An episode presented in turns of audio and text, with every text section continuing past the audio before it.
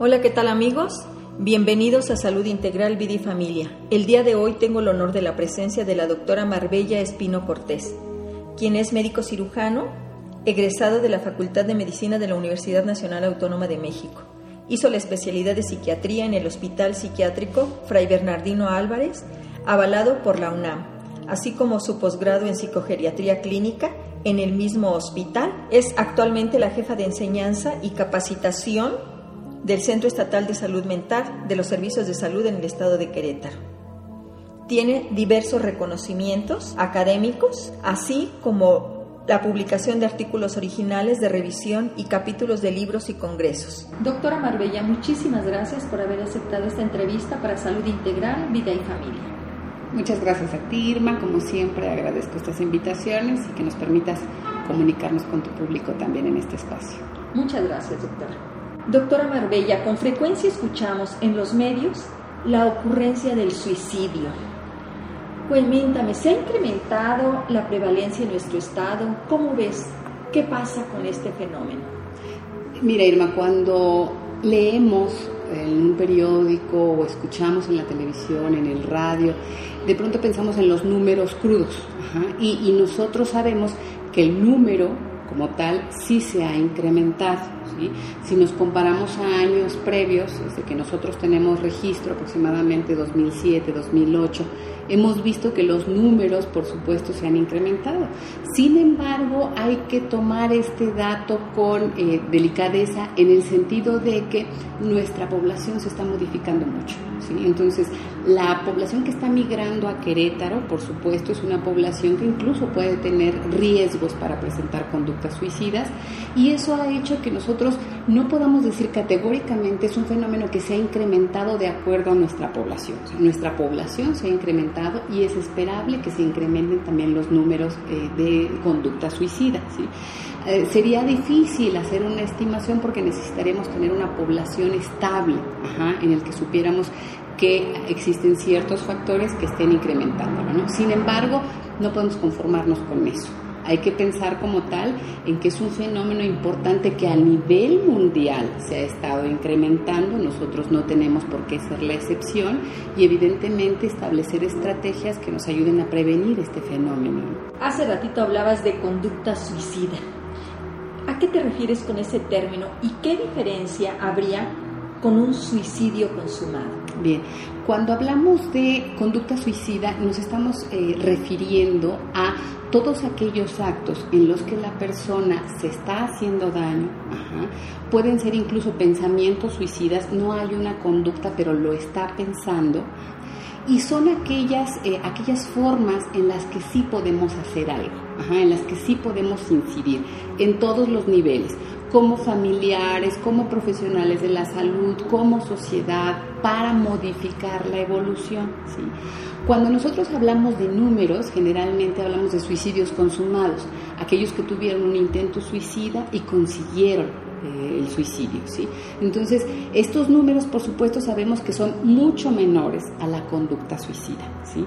Se sabe que aproximadamente hay cada por cada intento, por cada suicidio consumado hay al menos 20 intentos. Wow, muchísimo es muchísima la población que está teniendo intentos y que por lo que sea no consumó el suicidio, ¿sí? porque a lo mejor lo atendieron, eh, llegó al médico pronto, a lo mejor eh, la cantidad que tomó de algún... Eh, algún medicamento o alguna situación venenosa no fue suficiente, etcétera. Pero de este dato de la conducta suicida no tenemos en realidad un registro adecuado como quisiéramos que nos permitiera hacer el diseño de todas estas estrategias de prevención de las que te hablé. Pero sabemos que es necesario porque es el momento, es la situación en la que nosotros podemos hacer algo con el suicidio consumado hay mucho menos que hacer. Evidentemente se pueden hacer cosas, se puede prevenir para otros pacientes, se puede prevenir para los mismos familiares sobrevivientes de aquel que se suicidó, pero eh, la conducta suicida será algo que nos interesa mucho, mucho conocer. Es muy interesante esta respuesta y yo digo, los primeros que deberían fijarse si sus hijos están teniendo conductas suicidas son los padres, es el entorno familiar Desgraciadamente hemos visto que las actividades y el mismo ritmo de vida ya no nos permite tener esa cercanía. ¿Cuáles serían focos amarillos o focos ya rojos que deben ver los padres de la conducta suicidas de sus hijos, doctora? Qué bueno que tú lo mencionas así porque hay datos que sí son muy claros. Uno de ellos es, hay una población muy clara en riesgo, que son los adolescentes, los adultos jóvenes, para el suicidio consumado. ¿sí? Entonces, este es un grupo muy numeroso y con muchos factores de riesgo. Probablemente sea el grupo prioritario de atención, pero no digo que sea el único.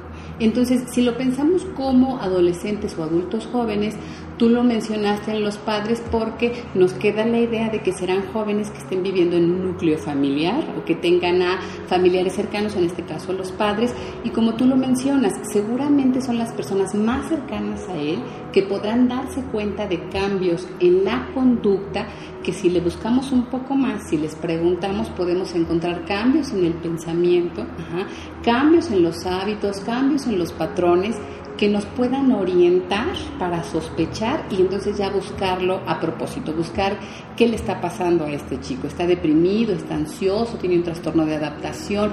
Algo que se pueda modificar para que no se llegue a presentar esto. ¿Cuáles son estas conductas? Lo más importante, como te decía, son los cambios en los hábitos. Sabemos que la ideación suicida y el intento suicidio están altamente relacionados con alteraciones de la salud mental. Entonces, una gran proporción, se habla que hasta de un 75, algunos autores dicen hasta un 90% de las personas que presentan ideación suicida tienen un trastorno mental.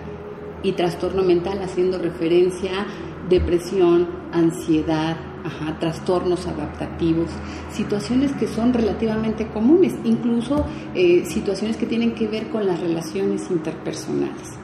Entonces, si nosotros vemos síntomas de este tipo, especialmente depresión, ansiedad, trastornos en el control de impulsos, tenemos que pensar, como tú dices, sean focos rojos que necesiten una atención. Cambios en el hábito de alimentación, la persona come de menos o come de más, cambios en el hábito de sueño, duerme menos o duerme más, el aislamiento. Muchas veces hay gestos de autoagresión, aunque no digan que quieren morir se están haciendo daño y esos son elementos muy grandes que nos hacen pensar que la persona esté sufriendo.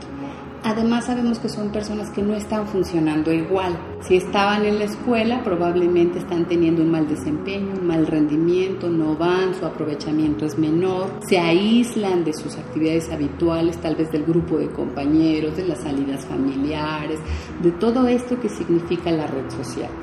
No necesitamos que la persona nos llegue a decir directamente algo de manera verbal, si nosotros estamos viendo todos esos cambios, más vale buscar si él o ella están presentando un trastorno de los que mencioné, porque probablemente con una buena atención, insisto, se pueda modificar en mucho el escenario para el resto de su vida. Perfecto, doctora. Una pregunta. Fíjate que mucha gente ve estos focos rojos y le tiene miedo, la paraliza y cree que al hablar de suicidio es como sugerirlo. ¿Tú qué nos podrías decir al respecto? Este es un mito y es muy importante eh, que se trate como tal, porque a veces, incluso como profesionales de la salud, hay gente que probablemente se dedique a otras áreas de la salud, no necesariamente la salud mental, que sigue pensando esto, que si yo se lo pregunto, a lo mejor le estoy como diciendo que abra esa puerta o lo estoy orillando más a considerar esa opción. La verdad es que eso no es cierto. Se sabe que la mayoría de las personas que están padeciendo una de estas situaciones solicitan ayuda. Y probablemente, como te dije, no lo digan verbalmente, pero por eso hay que preguntarse para tener objetividad en los datos y actuar entonces en consecuencia. Preguntarlo no sugiere nada, preguntarlo nos da claridad para saber cómo actuar. ¿Cuál es la población que tenemos de mayor riesgo en Querétaro? En Querétaro y en todo el mundo, eh, Irma, eh, la población de mayor riesgo son los adolescentes y los adultos jóvenes, ¿sí? en un rango de edad aproximado de entre los 15 a los 25 años, 30 años. Es una población que, como te mencioné, eh, muy joven, económicamente activa o con una gran potencialidad y que se ve afectada por diferentes situaciones que la ponen en riesgo. Uno de los mayores riesgos es padecer una enfermedad como la que mencionábamos, y además consumir sustancia. No necesita ser formalmente una adicción, puede ser consumo de alcohol, consumo de drogas, que eso aumenta el riesgo de, de presentar una conducta de este tipo. Doctora Marbella, ¿qué opinas de esta creencia que se tiene de que la gente que con estos actos lo hace para llamar la atención, para manipular, por hacerse el interesante o la interesante?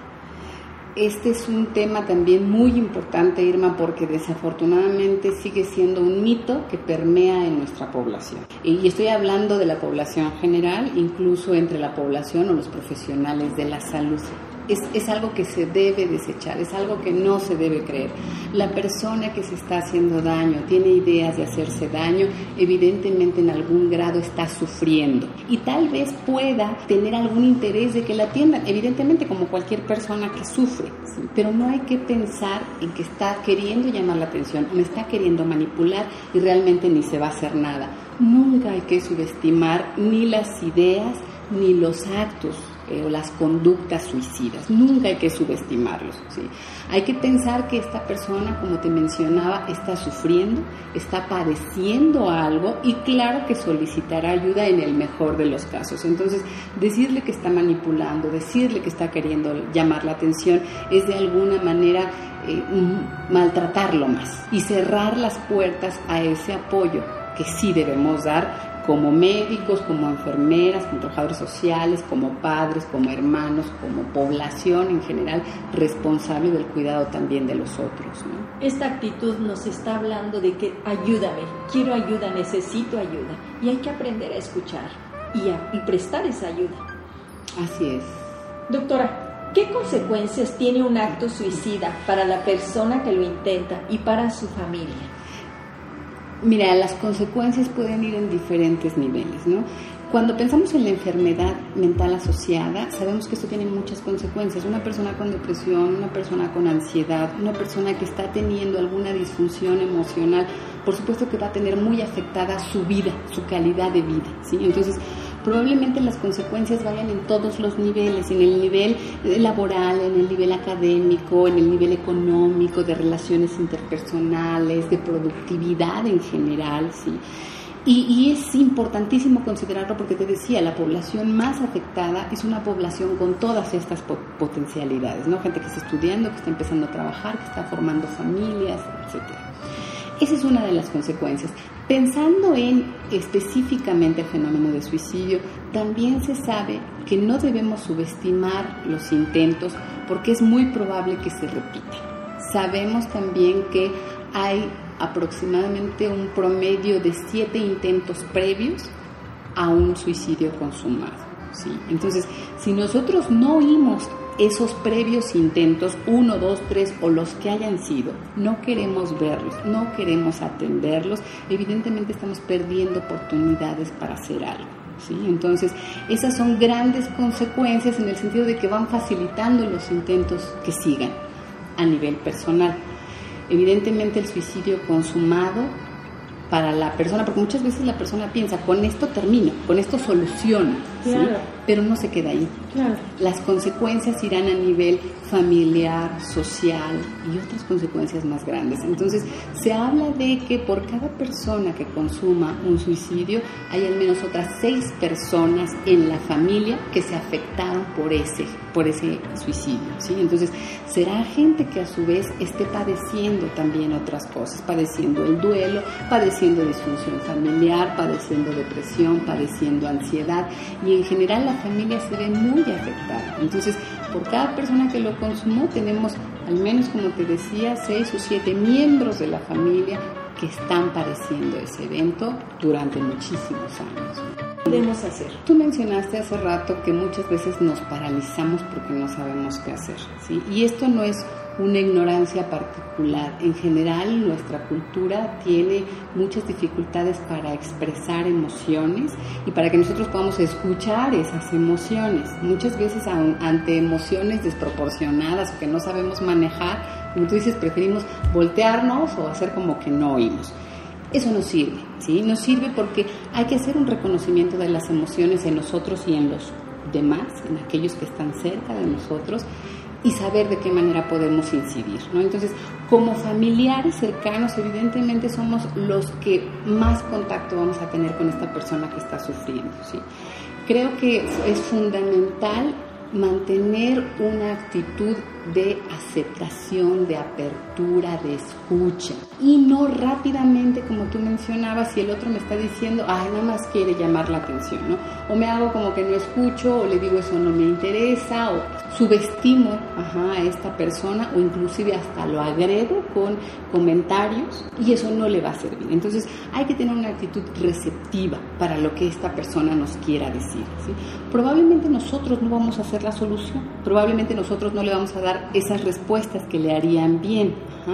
Sin embargo, un punto muy importante es, además de tener esta actitud receptiva, acompañarlo. ¿Sí? Acompañarlo en qué sentido, en que vaya y reciba la atención profesional que se requiere, ¿sí? Y estoy hablando no solamente la atención por eh, un psiquiatra o por un psicólogo, por un terapeuta, que eso es indispensable, es fundamental recibir la atención para el probable padecimiento que haya subyacente, depresión, ansiedad o alguno de estos eh, que hablamos, pero también acompañarlo en el resto de su vida, ¿no? acompañarlo en sus decisiones escolares, acompañarlo en sus decisiones eh, laborales, acompañarlo en el día a día, porque la persona verdaderamente tiene una perspectiva muy limitada ¿sí? y entonces encuentra problemas para manejar cosas que pueden ser menores y en las que yo como familiar tal vez pueda resolver mucho, ¿sí? Entonces, que esta persona me dé eh, la posibilidad de confiar en mí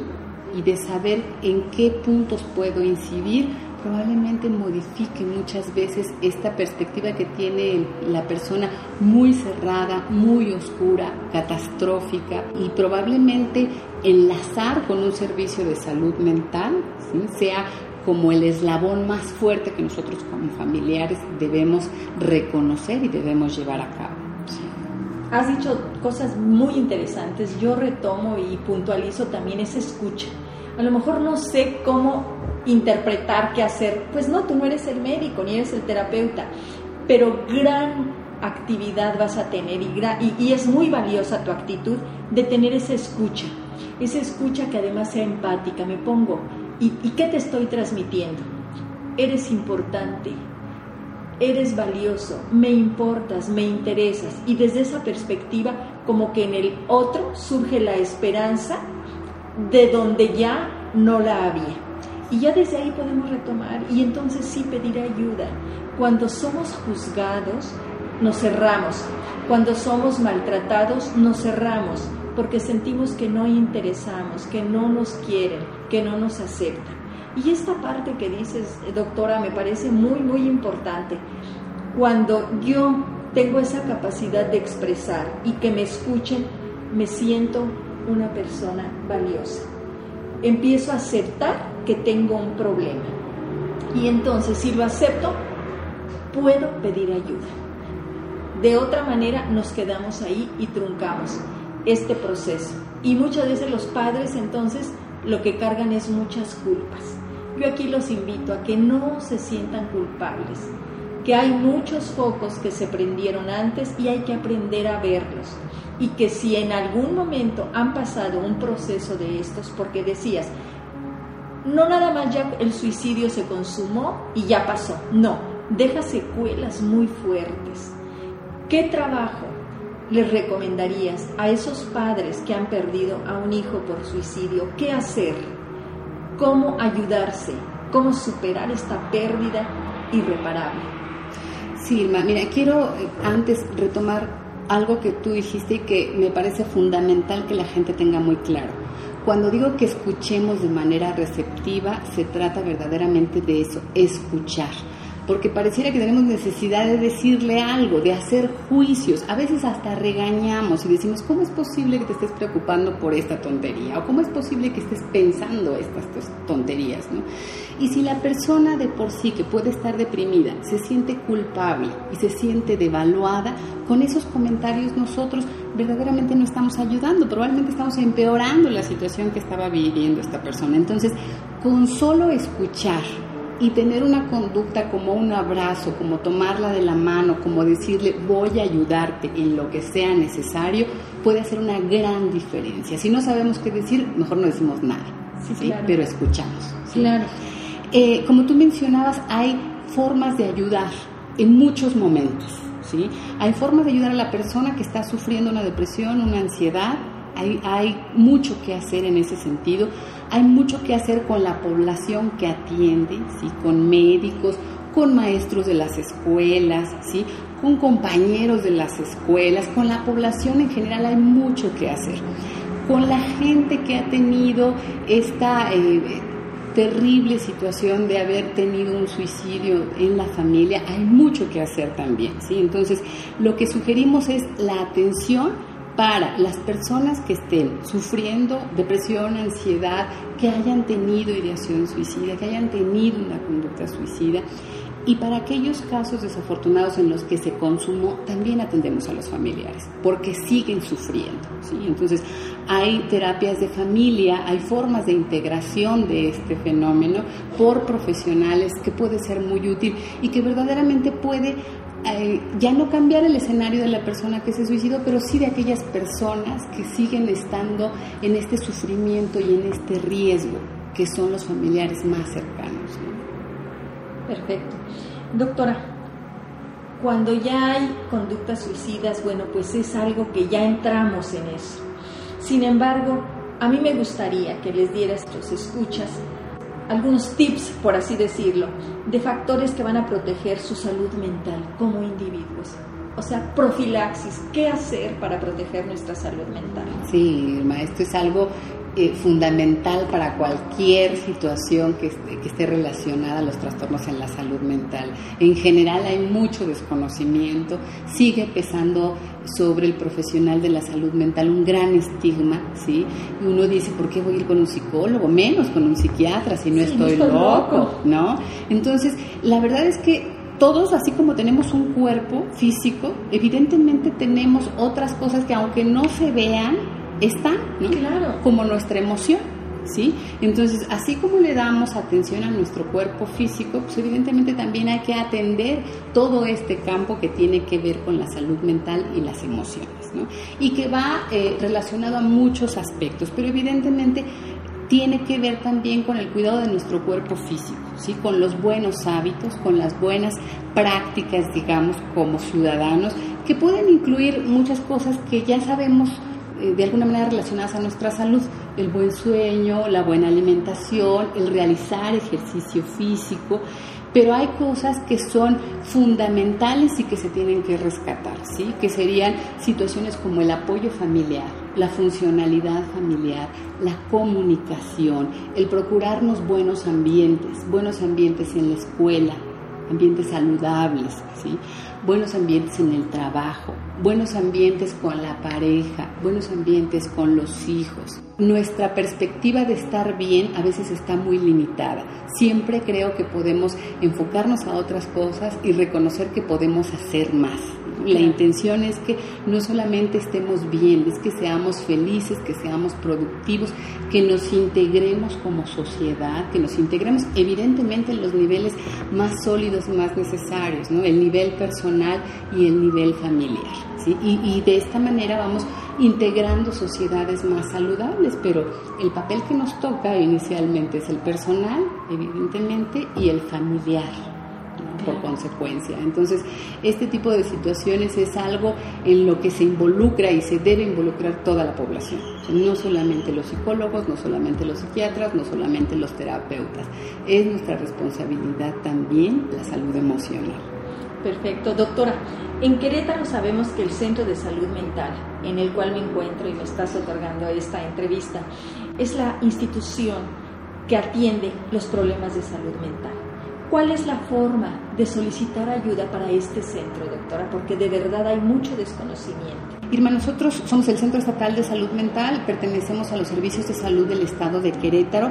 No somos la única unidad que tenga eh, psicólogos, psiquiatras, trabajadores sociales o terapeutas. Por supuesto, existen en otras instituciones. Sin embargo, nuestra actividad sí es exclusiva de atención a la salud mental. ¿sí? Y podemos atender todo esto que mencionamos, trastornos que conocemos como depresión, como ansiedad, incluso trastornos adaptativos, disfunciones familiares y a diferentes niveles. Tenemos charlas psicoeducativas, terapias de grupo, terapias individuales, eh, consulta psicológica, consulta psiquiátrica, en fin, hay muchos servicios y mucho que hacer para la población que lo necesite. Nosotros estamos ubicados en Avenida 5 de Febrero, eh, a un lado del Hospital General y del albergue del DIF y tenemos un horario de atención matutino y vespertino, entre 8 de la mañana y 8 de la noche de lunes a viernes las personas pueden acudir a nuestro servicio, dirigirse al Departamento de Trabajo Social y solicitar esta atención que mencionamos, ¿no? Y seguramente pueden encontrar muchas respuestas que tal vez no hayan encontrado antes. Ojalá que esto sirva verdaderamente para que la población reflexione y se familiarice con estos servicios, como te decía, de salud mental, que hay que quitarnos esta idea de que solamente ante cosas graves requeriremos este tipo de orientaciones. Sí, definitivamente. Yo creo que es muy esperanzador que la gente vea a esta institución como algo profiláctico. Sabemos que en Querétaro necesitamos un hospital psiquiátrico, ya es una necesidad ante el incremento de problemas de salud mental. Sin embargo, lo que tenemos, vamos, no lo estamos utilizando. Tanto acudir a un taller para saber cómo manejar mis emociones, acudir para saber qué está pasando conmigo que tengo tan baja autoestima, cómo no estoy sabiendo defenderme. Y no estoy hablando de agresión, sino a través de empoderarme en mis pensamientos, mis emociones, mis palabras y mis actitudes. Todo esto es posible cuando yo acudo reconociendo que requiero de apoyo. Y aquí lo están brindando.